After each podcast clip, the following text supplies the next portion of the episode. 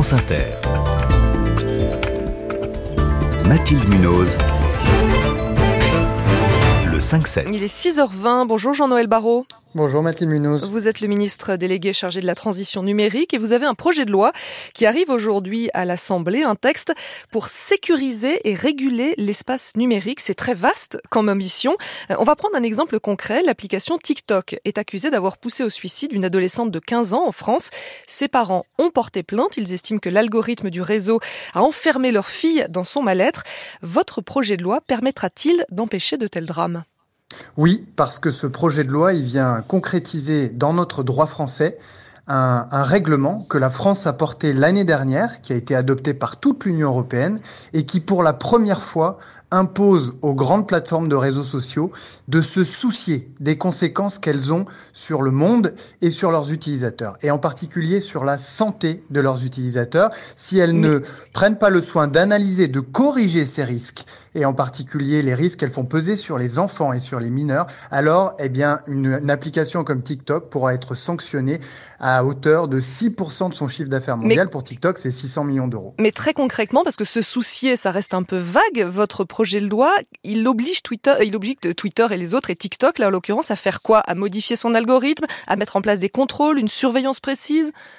C'est l'Europe qui va imposer à TikTok, grâce à ce, à ce texte de loi qui vient euh, traduire mm -hmm. dans notre droit ce règlement européen, le fait de faire auditer ses algorithmes, de partager ses données avec les chercheurs, d'imposer le, le, les, les, processus de signalement simples et accessibles pour les enfants et le retrait des contenus qui sont signés, et cette nouvelle obligation qui est pour la plateforme d'analyser et de corriger les risques sur la santé des utilisateurs, sans quoi des sanctions extrêmement lourdes peuvent être prononcées à l'encontre de ces plateformes comme TikTok. Donc sanctions contre les plateformes, votre projet de loi vise aussi tous ceux qui propagent de la haine en ligne.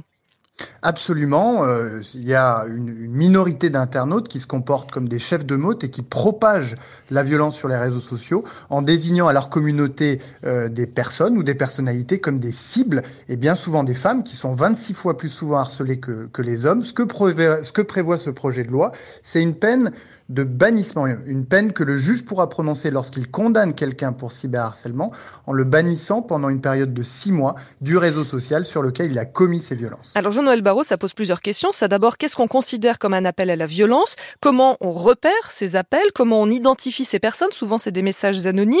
Comment on fait tout ça?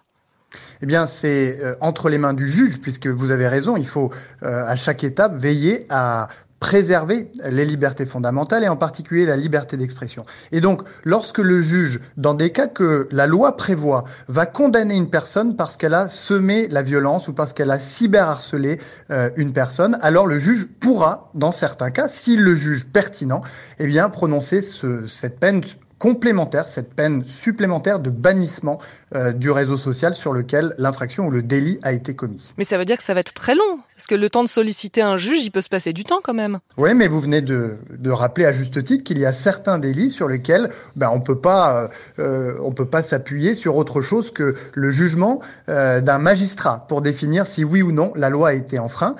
Et ce qui est très important à savoir, c'est que euh, la condamnation pourra eh euh, pourrait s'adjoindre d'une peine de bannissement pour éviter la récidive, un peu comme ça a été le cas euh, des interdictions de stade euh, pour les violences euh, dans les stades sportifs. Et comment on vérifie euh, que les personnes ne reviendront pas euh, sur le web avec un pseudo? Vous dites qu'ils sont bannis, mais les plateformes ont les moyens de les identifier, de voir qu'elles qu essayent de revenir? Les plateformes devront prendre tous les moyens pour veiller à ce que la personne ne se réinscrive pas, et il en existe parce qu'elles peuvent conserver certaines données identifiantes, même si elles n'ont pas l'identité de la personne. Mais vous avez raison, il faut renforcer un peu le, le dispositif, et nous allons, lors des débats à l'Assemblée nationale, qui vont commencer aujourd'hui, eh bien, euh, proposer euh, que ce soit l'auteur lui-même euh, qui se voit sanctionné s'il essaye de contourner les mesures euh, mises en place par les plateformes pour empêcher sa réinscription. Et vous, est-ce que vous allez recruter du monde? Justement pour euh, pouvoir mieux contrôler, mieux, mieux vérifier ce qui se passe euh, sur le web, pour pouvoir traquer les appels à la haine ou au meurtre. Il faut du, il faut du monde pour faire ça. Hein. Vous avez tout à fait raison. C'est d'ailleurs euh, euh, le rôle de l'ARCOM, qui est l'autorité, euh, qui est le gendarme de l'audiovisuel et des médias, dont les effectifs ont été renforcés de 15 personnes supplémentaires l'année dernière, qui vont être à nouveau renforcés de 10 personnes supplémentaires l'année prochaine, ce qui va nous ce qui va permettre à cette autorité d'assumer les nouvelles missions qu'on veut lui, lui confier. 25 personnes, c'est suffisant pour des millions et des millions et des millions de messages quotidiens? Oh, mais vous savez, l'ARCOM n'agira pas seul puisque grâce à ces règles européennes que la France, que le président de la République a portées l'année dernière, eh bien, ce sont de nouveaux recrutements et là de l'ordre de la centaine euh, qui ont été faits à la Commission européenne, eh bien, pour veiller à ce que euh, les réseaux sociaux soient bien tenus à, à un niveau de responsabilité suffisant. Jean-Noël Barrot, après les émeutes euh, d'il y a deux mois, il y a un groupe de travail avec des parlementaires qui s'est formé, euh, qui euh, a étudié le sujet, le rôle des réseaux sociaux dans la propagation de ces émeutes. Est-ce que ce rôle est avéré? Vous avez raison, on a rassemblé 15 groupes politiques de, tout le, tout le spectre politique euh, pour analyser à froid et essayer de tirer les premières leçons. Ce dont on s'aperçoit, c'est que euh, il y a effectivement un rôle qui a sans doute été joué par les réseaux sociaux, mais euh, mais qu'il qu'on ne peut pas jeter le, le bébé avec l'eau du bain parce que les appels au calme ont été beaucoup plus nombreux sur les réseaux sociaux que les appels à la violence. Et donc, ce que la première ministre nous a demandé, eh bien, c'est de, de proposer un certain nombre de solutions pour qu'à l'avenir, à la fois, on puisse euh, euh, mieux veiller à ce que les réseaux sociaux ne soient pas dévoyés au service de la formation euh, de violences urbaines. Et puis d'autre part, qu'on puisse mieux valoriser celles et ceux qui, au quotidien, s'engagent sur Internet pour apporter de la pacification et de l'apaisement. Et dans les deux cas, comment vous comptez vous y prendre?